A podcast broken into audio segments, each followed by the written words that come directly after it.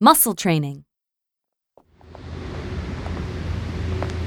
I'm so happy to finally get tickets to a soccer. I mean, football match. We're going to really enjoy it. I thought it was really hard to get tickets for Premier League matches. That's why we came up to Birmingham. Aston Villa is what we call a mid table team. Tickets aren't usually sold out. Next year I'll get a season ticket, so we'll be able to see Arsenal when they play at home at the Emirates Stadium. Villa Park is good enough for me. The stadium looks nice. Besides, it's a chance for me to visit Birmingham. This time it's on me. I insist. Okay, but at least give me the money and let me pay.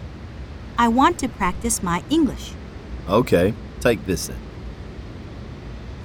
How can I help you? I'd like two tickets, please. Are there any good seats left? There are still seats in Trinity Road Stand, Section A5 for only £45. You'll have a pretty good view of the pitch. Okay, I'll take two of those. That'll be £90 then, please.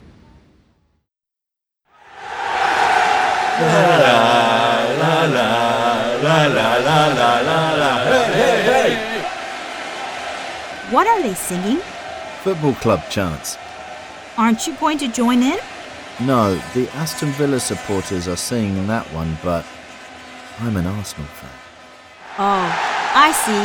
Anyway, it's very exciting. Aren't you hungry or thirsty? A fresh lemonade would be nice. I'd get it myself, but the score's 1 0 and I'd hate to. That's okay. I'll get it and pay, since you got the tickets. Can I help you? Two bags of crisps and two cups of fresh lemonade, please. That'll be £10.20. Here you are. How's the match going? Badly. Aston Villa is still winning 1 0. Oh, that's too bad.